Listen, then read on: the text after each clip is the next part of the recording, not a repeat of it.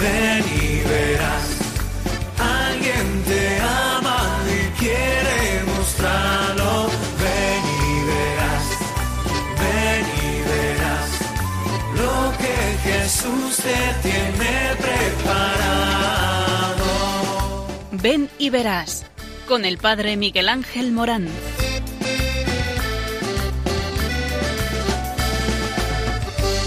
Aunque sean muchas las preguntas y si te surgen tantas dudas es verdad lo que te canta.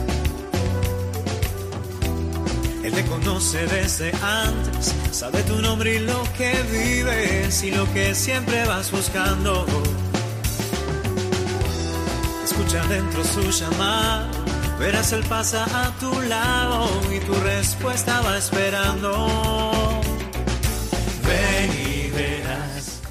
Ven y verás. Muy buenas tardes a todos. Estamos en Ven y verás aquí en Radio María, en estas ondas que hablan de el manto maternal de la Virgen que continuamente nos está protegiendo y que nos está lanzando a lo que este adviento eh, nos llama, que es a responder sí a Dios, en las diferentes vocaciones, en los diferentes estados de vida, en aquello que nos va a hacer feliz, que va a dar sentido a nuestra vida, porque la noticia que te damos desde Radio María, aquí en este programa, es esta.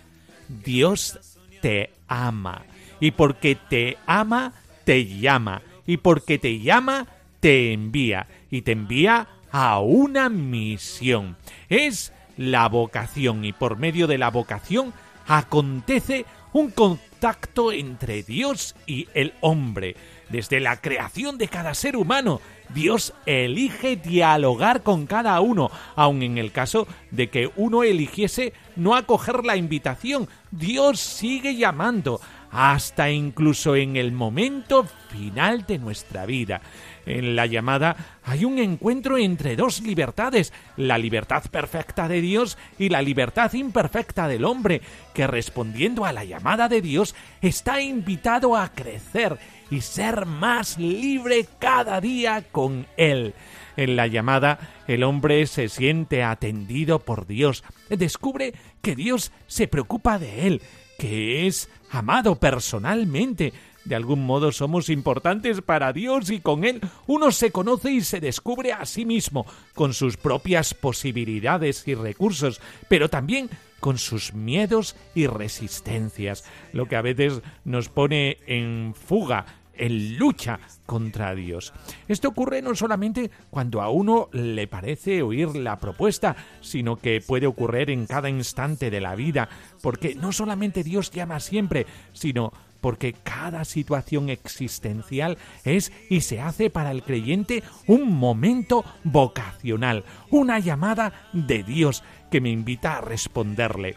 Por eso, rezar es sentirse llamado a estar ante Dios para dejarse mirar por una mirada penetrante y amante. Vivir una relación es percibir en el otro una mediación que me conduce a Dios, me habla, Tropezar con acontecimientos negativos, una enfermedad, un accidente, una injusticia, es captar más allá de todo la voz de quien en todo y por medio de cada circunstancia me quiere hablar. Por eso, cada oportunidad de la vida es un encuentro con Dios. Cada oportunidad de la vida es una vocación.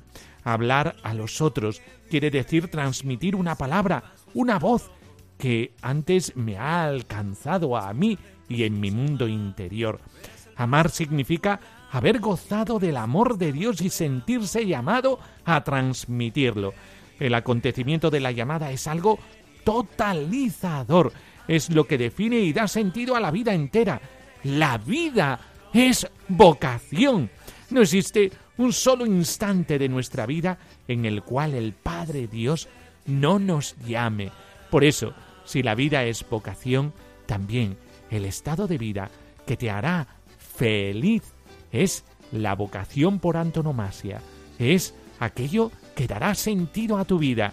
Y por eso este programa de Radio María, porque Radio María no puede ser indiferente ante esto que es eh, pura antropología. El Señor te ha elegido, el Señor te ha llamado, el Señor quiere que disfrutes el amor entregado. Por eso vamos a adentrarnos en este Ven y verás de este miércoles. Ven y verás, ven y verás,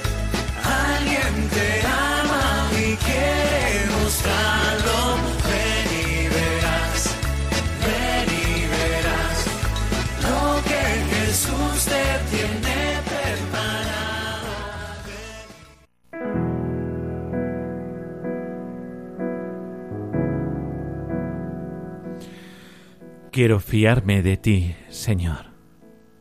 Tú eres mi Señor, mi Dios. Tú te revelaste a los sencillos y humildes de corazón. Danos un corazón sensato y sencillo, bueno y sabio como a Salomón. Señor, te necesitamos para cambiar, para convertirnos, para transformar el agua de nuestra mediocridad en el vino de tu alegría. Desde la creación pensaste en mí, me entretejiste, me modelaste en el seno materno y con paciencia has acompañado mis pasos.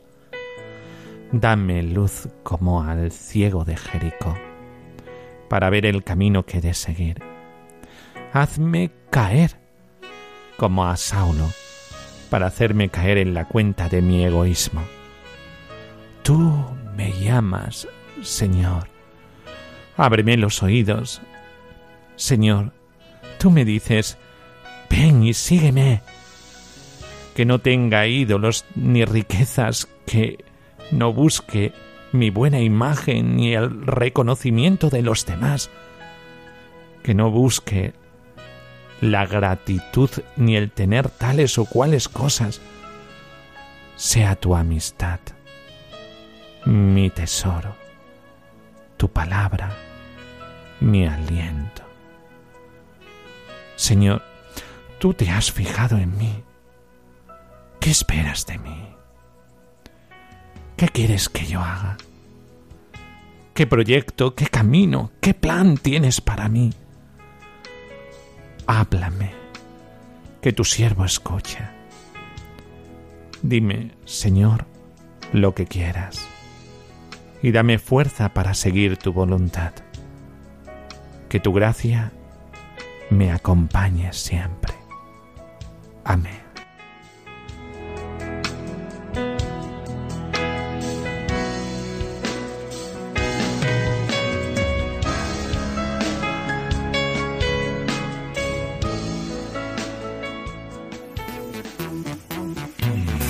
Sí, Dios sigue llamando. Y por eso en el decreto sobre la formación sacerdotal, ya en el Concilio Vaticano II, decía que el deber de fomentar las vocaciones afecta a toda la comunidad cristiana, la cual ha de procurarlo ante todo con una vida plenamente cristiana. Optatantocius número 2. Seguramente también en nuestros días el Señor sigue llamando a muchos cristianos al seguimiento eh, de sus pasos, eh, pero esta llamada no siempre es escuchada.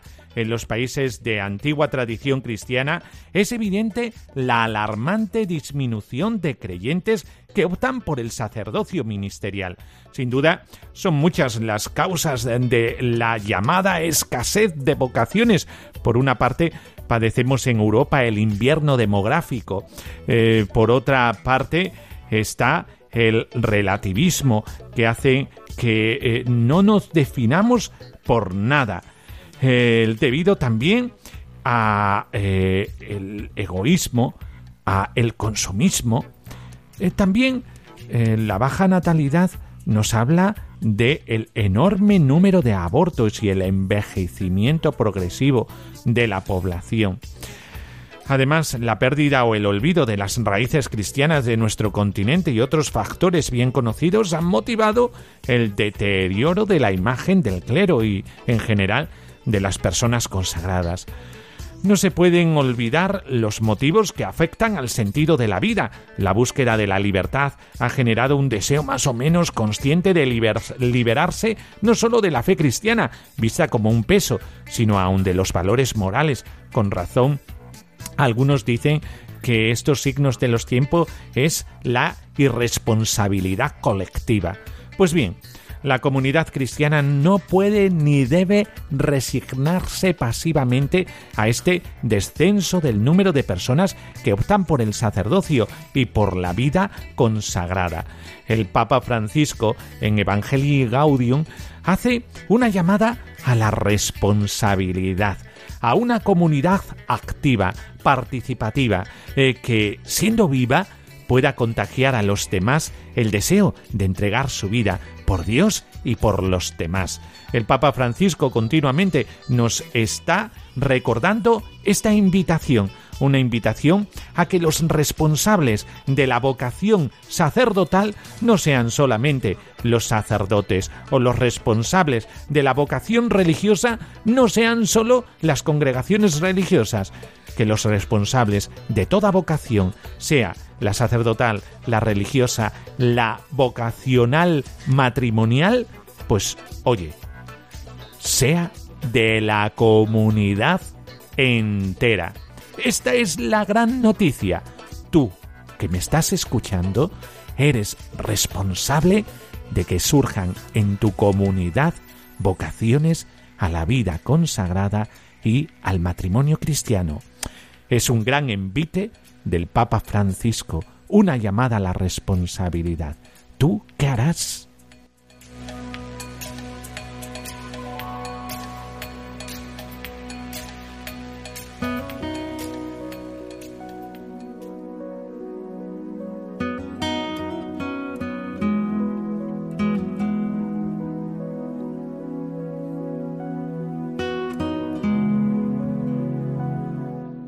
Evangelio según San Marcos. Y recorría los pueblos del contorno enseñando. Y llama a los doce y comenzó a enviarlos de dos en dos, dándoles poder sobre los espíritus inmundos. Les ordenó que nada tomasen para el camino, fuera de un bastón, ni pan, ni alforja, ni calderilla en la faja, sino calzados con sandalias, y no vistáis dos túnicas y les dijo, Cuando entréis en una casa, quedaos en ella hasta marchar de allí. Si alguno nos recibe y no os escuchan, marchaos de allí sacudiendo el polvo de la planta de vuestros pies, en testimonio contra ellos. Y, yéndose de allí, predicaron que se convirtieran, y expulsaban a muchos demonios, y ungían con aceite a muchos enfermos y los curaban.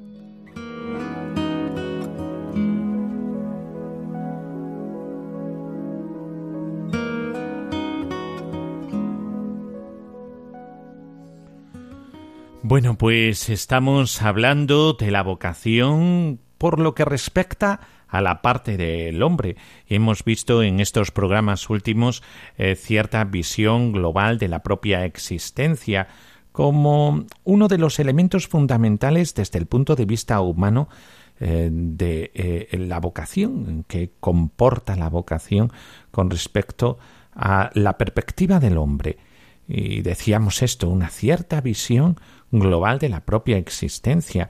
Es decir, es muy importante que sepamos que nuestra existencia es irrepetible y que eh, es tan importante eh, que no la vamos a poder vivir de nuevo. O es un solo cartucho que se va a quemar y ya está. Y por eso es tan importante que nos tomemos en serio eh, qué es lo que Dios nos quiere,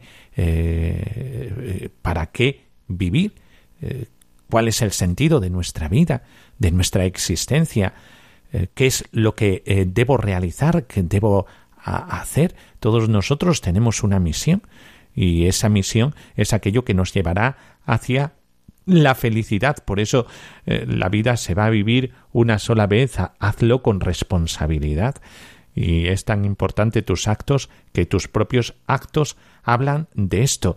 Hablan de eh, un entregarse a los demás, un darse a los demás, eh, habla de una vida eh, que es gastada por el otro, la vida solo tiene sentido con el otro. No podemos vivir para sí solamente, porque eso nos achataría. La vida tiene una misión y esa misión se proyecta, se proyecta hacia Dios, se proyecta hacia el hermano. tanto es así que es contradictorio el no ver al hermano viendo a Dios o ver a Dios y no ver al hermano. Eh, eh, eh, es que necesitamos del otro, tanto el otro con mayúscula, que es Dios, y el otro con minúscula, que son todos nuestros hermanos. Por eso, fíjate, ya hablo de hermano, ¿eh? hablo de hermano, y, y digo bien, porque todos somos hermanos. tenemos a un mismo Padre, que es Dios. Por eso lo irrepetible de nuestra vida. Un segundo elemento esencial y trascendente de la vocación desde la perspectiva humana es la conciencia de un ideal concreto por el cual vale la pena vivir y también morir. Eh, esto es muy importante eh, porque eh, nuestra vida se mueve por algo, tiene motivaciones, tiene un motor. Y hay que descubrir este motor. Si no descubres este motor, esta motivación, pues yo te lo aseguro, te lo auguro, caerás en depresión. ¿Por qué? Porque una vida que no se da a los demás y que vive solo para sí, al final, ¿para qué sirve? Solamente sirve para, eh, pues eso, amargarte. Aquel que se mete en sí mismo y que no hace otra cosa más que pensar en sí, es rodearse de un círculo vicioso. Necesita una motivación, algo que le haga salir de sí. El Papa Francisco una y otra vez nos está hablando de esto, nos está hablando de salir, una iglesia en salida, es decir, tú en salida, porque esto de la iglesia en salida enseguida eh, se nos viene a la cabeza a eh, los sacerdotes saliendo o a las religiosas saliendo. Eh, no, no, no, no a los matrimonios cristianos saliendo. A ti, saliendo. ¿Y saliendo a dónde? Pues a los más necesitados, aquellos que necesitan de ti, que necesitan ayuda. Hay tantos eh, que entran dentro de la confusión de eh, es que eh, yo no sé qué hacer con mi vida, no sé qué vivir. Madre mía, con todo lo que tú puedes hacer por los demás, ¿Cómo te atreves a decir que te aburres de tu vida? ¿Que no sabes qué hacer con tu vida? Pero ¿sabes cuántos hay que te necesitan? Uno no puede tener el lujo así como estamos concienciados en no tirar comida, porque si tiras comida parece que te viene todo el peso encima, el peso moral, de las personas que se mueren en el mundo, que todavía son ochocientos mil millones de personas que no tienen suficiente comida. Y si hablamos de los niños, es terrible. Y que no tienen comida por la insolidaridad de la humanidad, por esta globalidad de mercado que tenemos. Y claro, si tiramos comida, toda esa moral se nos echa encima, y bien nos dicen nuestras madres, Aquí no se tira nada. Pues si eso lo decimos de la comida, ¿y de tu vida? ¿Y de tu vida? ¿Vas a tirar tu vida por la borda? ¿Vas a tirar tu vida a la basura? ¿Qué vale más? ¿La comida o tu vida? ¿Qué vale más? Tantas veces entramos dentro de ese círculo vicioso de, decir, si es que eh, yo es que no, no, no, no sé, no encuentro sentido.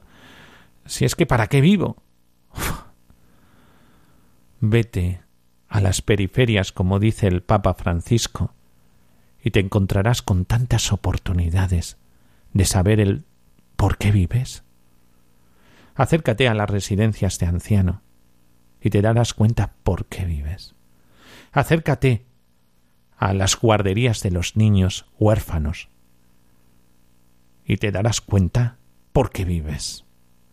Acércate a los centros vidas que conozcas, donde pasan transeúntes que no tienen hogar, y te vas a dar cuenta de por qué vives.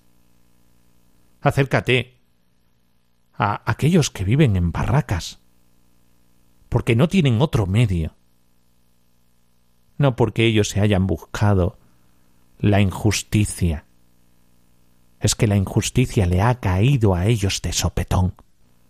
Acércate allí y te vas a dar cuenta por qué vives. El Señor te regala una motivación. Y esta motivación nos lleva a saber que hemos tenido una elección fundamental.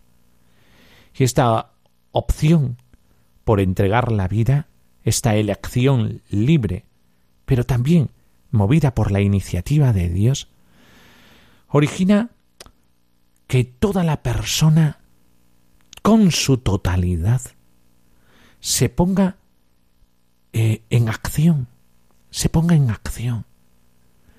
Tú estás hecho para todas esas situaciones que necesitan de ti. La vida es como un puzzle. Y tú eres uno de estos elementos en una ficha que necesita la vida para que la vida sea completa para el otro.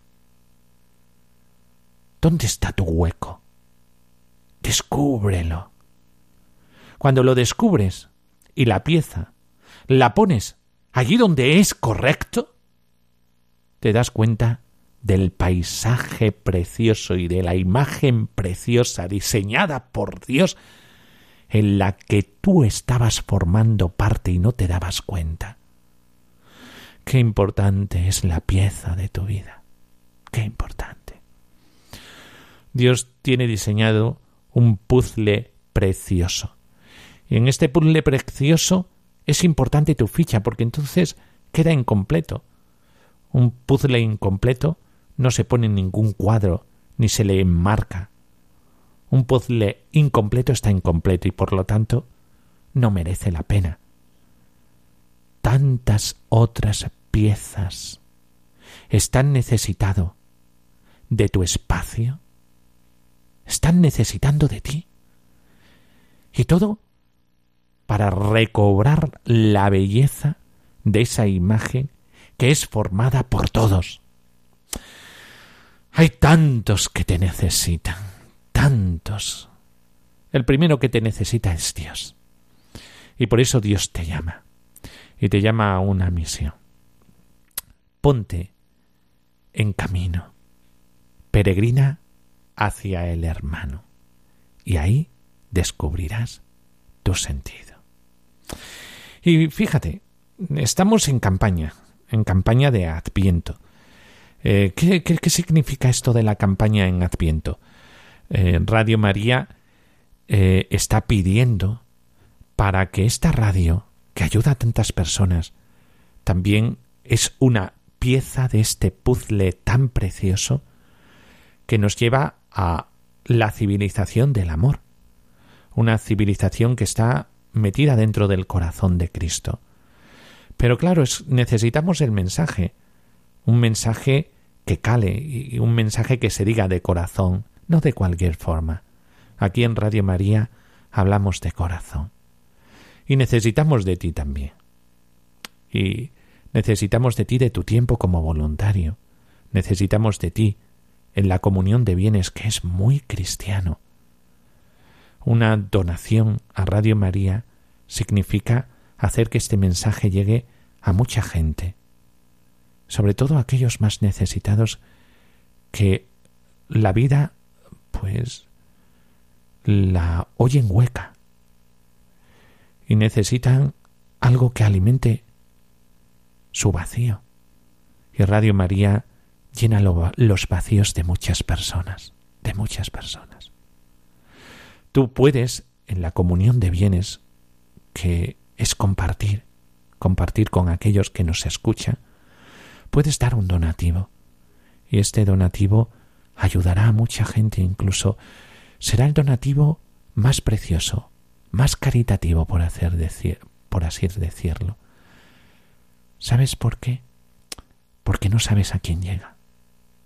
Este mensaje se difunde por las ondas, por el espectro radiofónico, y tú no sabes a dónde llega. Pero te aseguro que llegará a muchos corazones que necesitan este alimento todos los días. La esperanza del ser humano puede depender de un donativo tuyo. Por eso, contribuye con esta campaña de Adviento para que Radio María pueda seguir existiendo y este mensaje casi, casi sin permiso llegue a todos los hogares.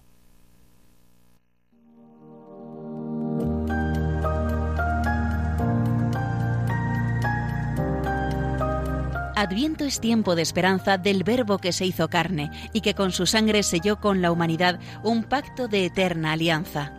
Durante este tiempo acompañamos a María cuando el dulce peso del Niño Dios se hace sentir en su seno virginal. Nuestra espera en comunión se expresa en el carisma evangelizador de Radio María.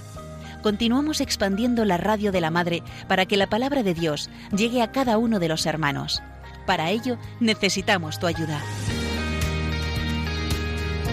Colabora. Puedes hacerlo en cualquier sucursal del Banco Popular o sus filiales, en el Banco Santander, en las cuentas de la Asociación Radio María o si quieres que tu donativo desgrave fiscalmente, en las cuentas de la Fundación Amigos de Radio María, en los mismos bancos, indicándonos tus datos por teléfono si es la primera vez que lo haces también por transferencia bancaria, giro postal o cheque a nombre de Asociación Radio María, enviándolo a Radio María, Paseo de Lanceros 2, primera planta 28024, Madrid.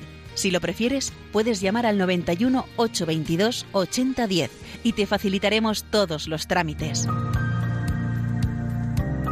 Adviento en Radio María, la fuerza de la esperanza.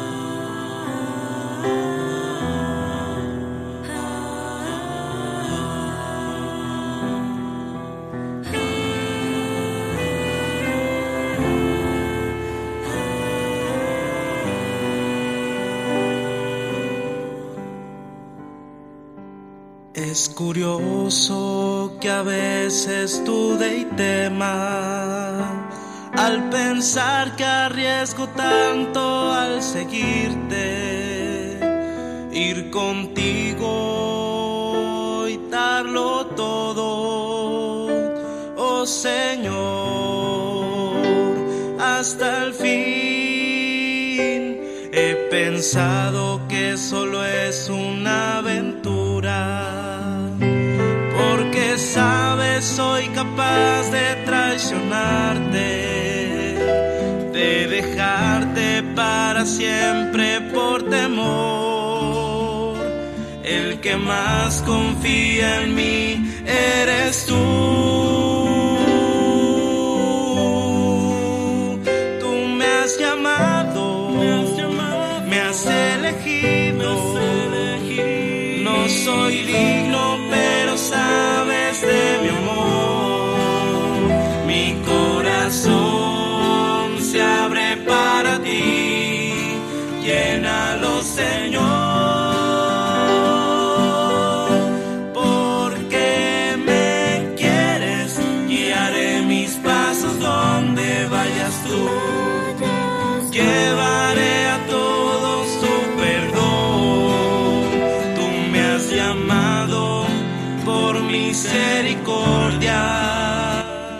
Pasamos a otra sección de este programa que no puede faltar porque eh, siempre cuando hablamos de la vocación estamos hablando de personas y estamos hablando de corazón.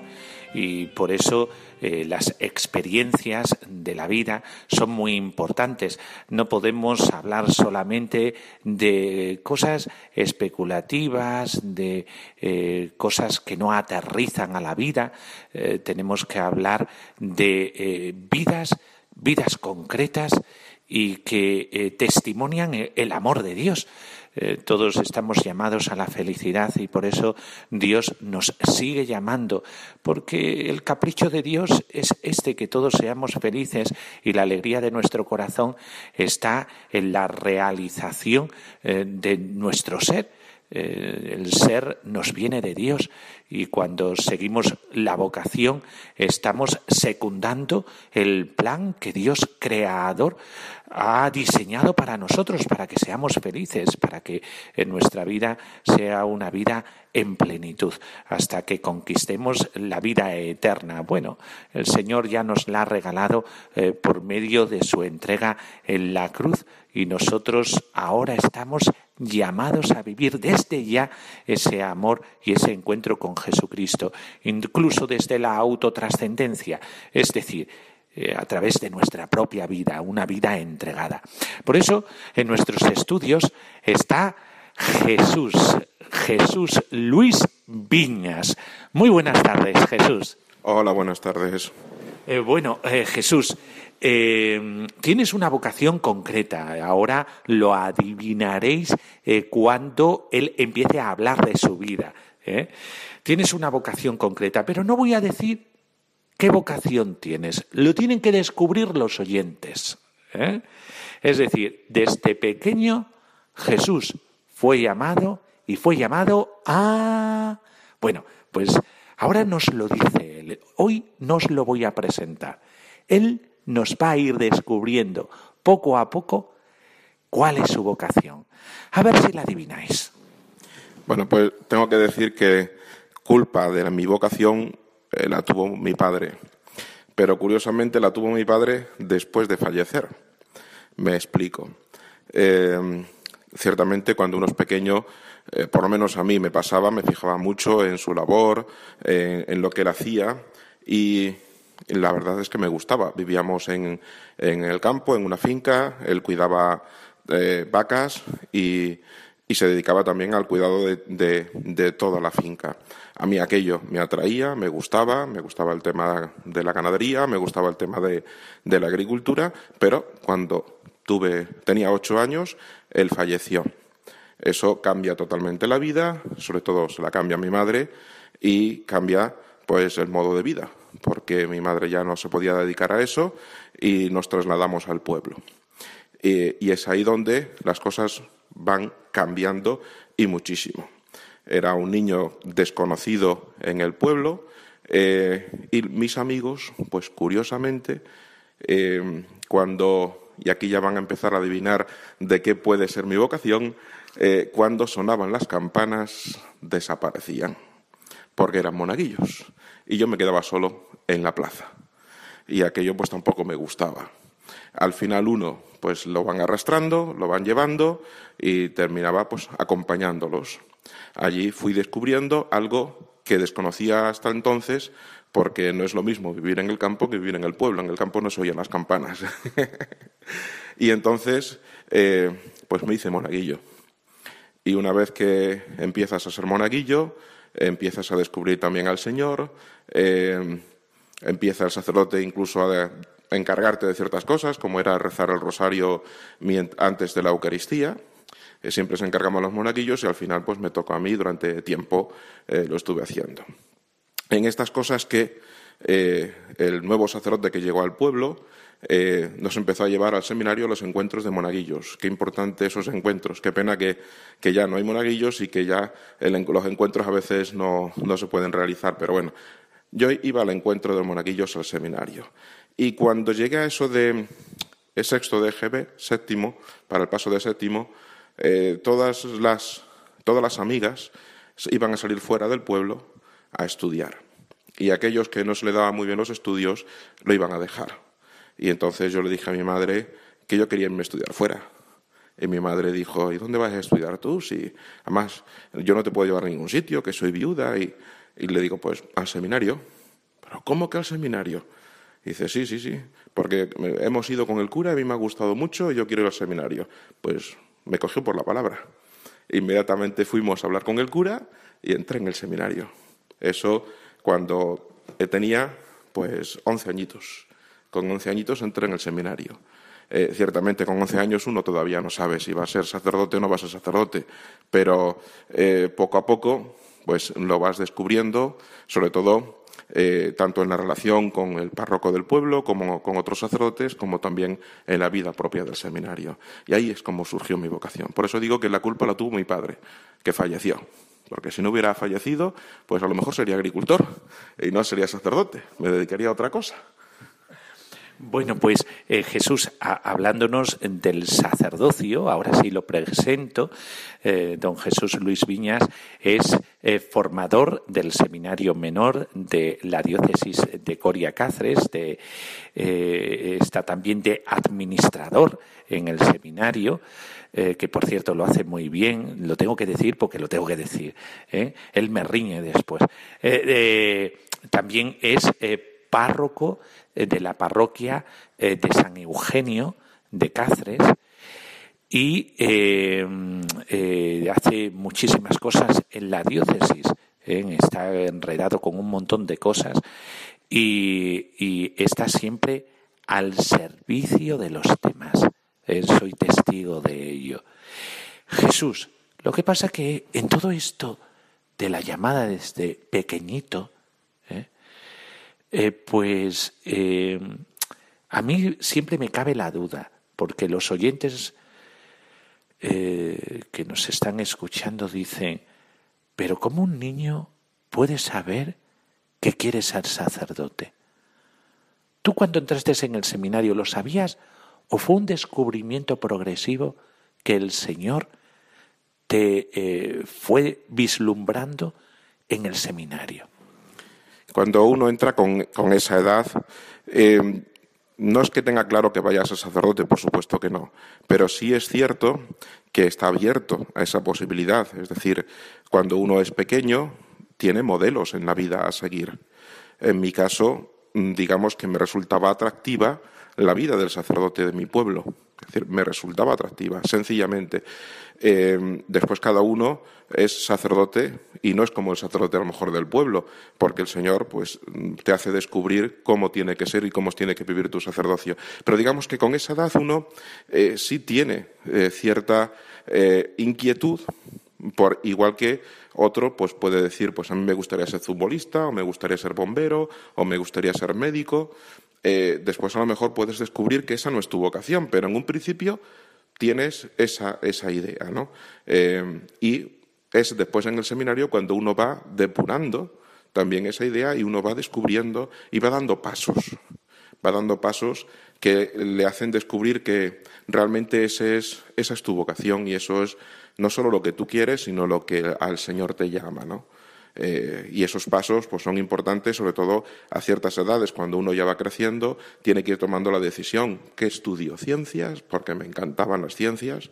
Eh, de hecho, eh, los compañeros me decían, es que tú no estudias matemáticas y sacas buena nota, es que tú no estudias física y química y sacas buena nota. Digo, no, sencillamente me encantaba la ciencia y era como cuando a uno le gusta, no le supone esfuerzo aprenderlo, ¿no? En cambio tienes que tomar una decisión de decir, no, pues quiero, eh, llega un punto en el que o eliges ciencias o eliges letras. Si eliges ciencias, el camino del sacerdocio, digamos, se cierra al menos provisionalmente porque tienes, tú decides ir por otro camino, ¿no? O yo creo que otro punto importante en mi vida fue el momento en el que tuve que decidir hacer ciencias o hacer letras e igual que ahora los muchachos al hacer, bachillerato, pues eligen ciencias o letras. Y a mí me costó, me costó muchísimo. Eh, recuerdo que con el padre espiritual y con el formador del seminario fue todo un año de, diálogo, de conversación, de pues para ver cuál podía ser mi futuro y qué es a lo que el Señor me llamaba. Y al final, pues elegí letras. Y ya fue otro paso importante en la vida. Eh, y eso, como digo, pues es lo que te hace ir descubriendo, decir, bueno, vas dando pequeños pasos, vas dejando ciertas cosas, a veces que te gustan y mucho, para ir descubriendo y decir, bueno, pues el Señor es a esto a lo que te llama y aquí puedes hacer una labor eh, grandísima y sobre todo, pues puedes ser tú feliz y hacer, felices a los demás. Y eh, Jesús, vamos a ver, cuando nos has hablado eh, eh, todos nosotros eh, hablamos de llamada, llamada, en una llamada. y enseguida, gráficamente, nos viene a nuestro cerebro alguien que te está llamando. Pero claro, cuando decimos, ¿y cómo llama a Dios? Es que hay una voz de ultratumba que te dice, Jesús, sígueme, algo así, que es lo que muchas veces esperan los jóvenes, tener una experiencia religiosa, como dice Enrique Iglesias, ¿verdad? Una experiencia religiosa, ¿eh? y, entonces eh, algo extraordinario te cambia la vida. ¿eh? la llamada de Dios es así, Jesús. ¿Tú cómo la recibiste? ¿Cómo supiste ya en tu corazón que Dios te llamaba a eso, a ser sacerdote? Pues vuelvo a decir lo que antes decía, yo creo que son los pequeños detalles, ¿no? Vas dando pequeños pasos y, sobre todo vas teniendo ciertas... Es verdad que no sientes que el Señor te diga al oído, ven, sígueme, déjalo todo y eh, sigue por el camino, serás pescador de hombres. Esa llamada así al oído, dicho tal cual, es imposible que la escuchemos. Bueno, puede ser que alguien la escuche, yo al menos no, así no lo, no lo sentí, ¿no?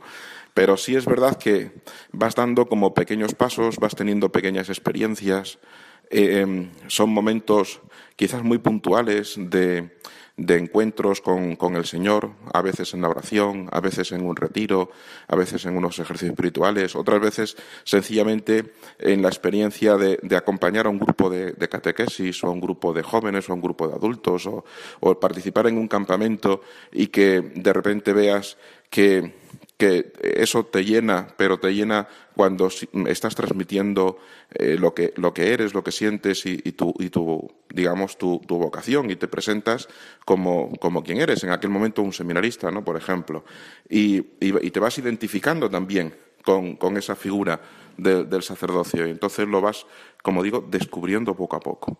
Es decir, eh, es verdad que hay momentos intensos, sobre todo momentos de, como digo, pues ejercicios espirituales. A mí me marcaron mucho los ejercicios espirituales que hicimos en Azabal, cuando antes de entrar en, el seminario mayor, o ya durante el seminario mayor, los ejercicios espirituales que teníamos en Cabezuela del Valle. Siempre me ha encantado la naturaleza y ese momento a veces intenso de soledad, de, encuentro con el Señor, pues te, hacía eh, sentir que, que era algo que realmente te llenaba y que deseabas también después también transmitírselo a los demás. Yo creo que son esos momentos puntuales los que te hacen ir dando los pasos y descubrirlo. Aunque ciertamente estando en el seminario sabemos perfectamente que la vocación, o sea, el Señor te llama, pero quien la discierne son, terminan siendo los en la Iglesia a través de los formadores. En aquel momento los formadores cuando se les preguntó, cuando el rector se le preguntó en la ordenación eh, si era considerado digno, pues dijo que sí, o sea que, que bueno, habían discernido que el Señor me llamaba, ¿eh? y después, bueno, yo también así lo sentía. Eh, Jesús, una pregunta que es la pregunta que todo el mundo espera cuando está escuchando un programa como este.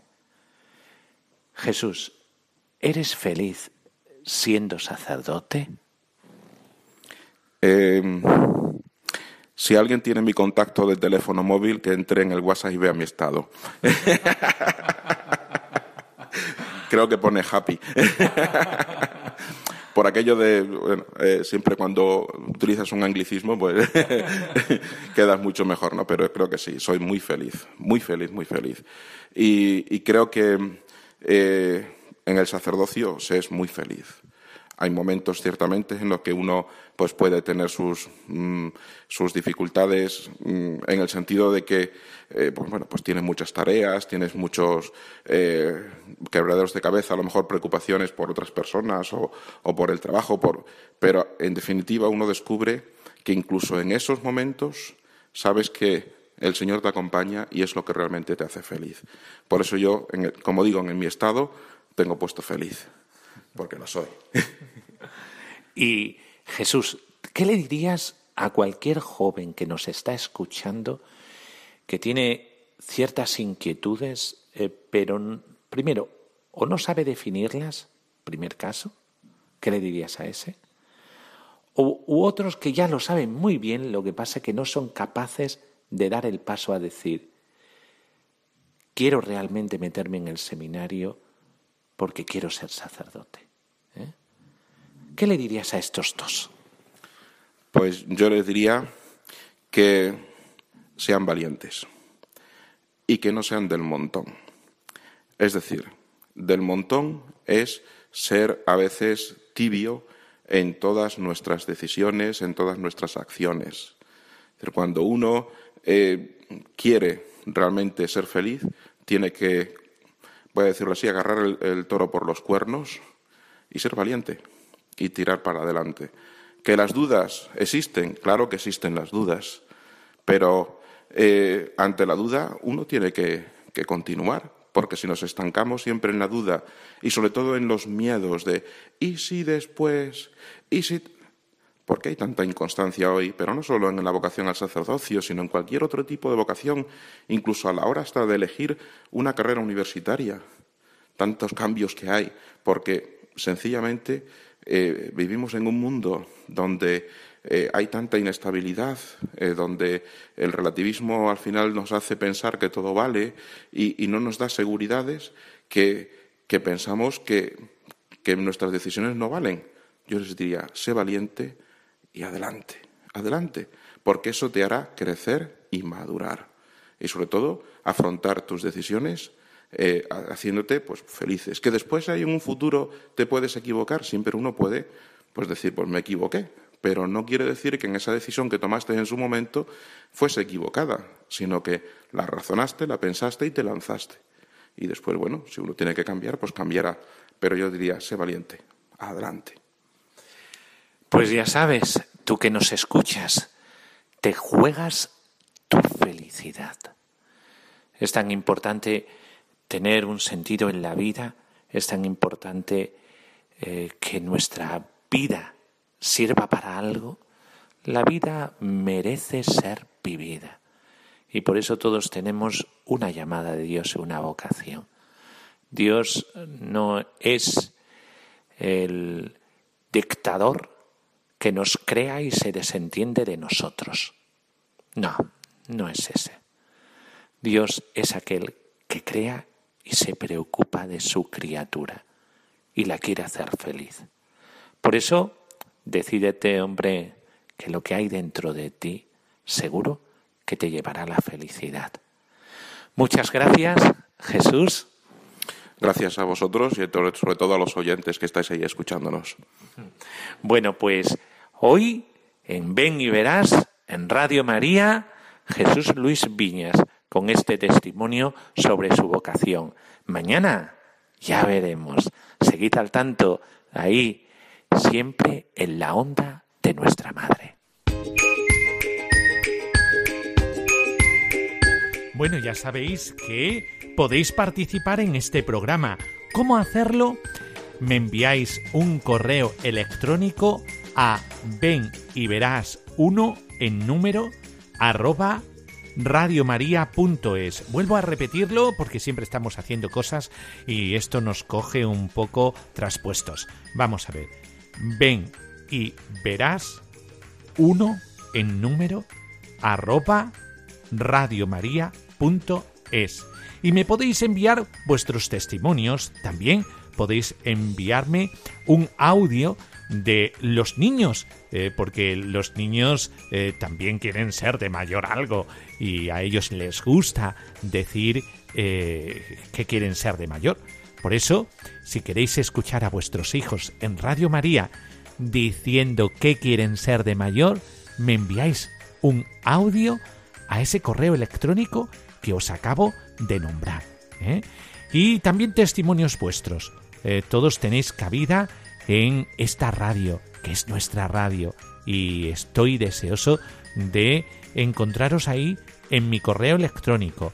Vuelvo a repetirlo, ven y verás uno en número arroba radiomaria.es. Participemos todos de nuestra radio.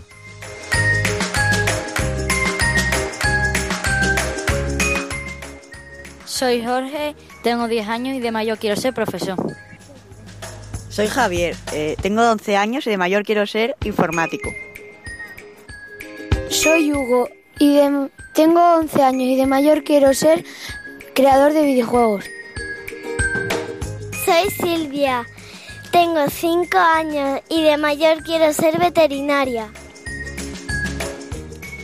Soy Carmen, tengo 9 años y de mayor quiero ser fotógrafa. Soy Julia, tengo 10 años y de mayor quiero ser juez. hola, me llamo Jesús y eh, tengo 8 años y de mayor quiero ser veterinario. Me llamo Ismael y tengo 11 años y de mayor quiero ser veterano de militar.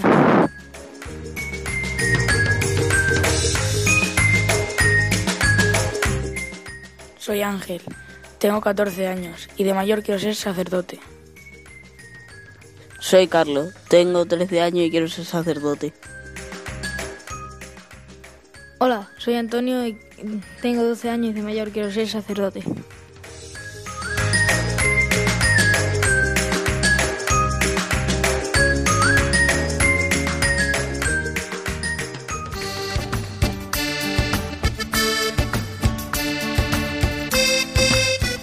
El testimonio de los niños, qué mejor que acabar con ellos.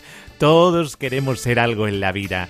No olvides también que tú tengas la edad que tengas, el Señor te llama a una misión porque te ama. Y terminamos eh, nuestro programa eh, con la bendición. Y la bendición de Dios Todopoderoso, Padre, Hijo y Espíritu Santo descienda sobre vosotros. Amén pues hacia adelante que el Señor tiene una gran aventura para ti. Probalo a Dios así en tu vida, lo da todo y quita nada. Ven y verás, ven y verás. Alguien te ama y quiere mostrarlo.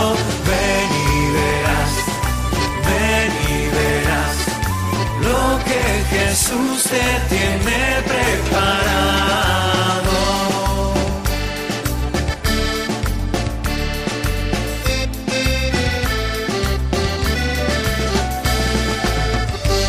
Aunque sean muchas las preguntas y si te surgen ven y verás, ven y verás. Alguien te ama y quiere mostrarlo Ven y verás con el padre Miguel Ángel Morán.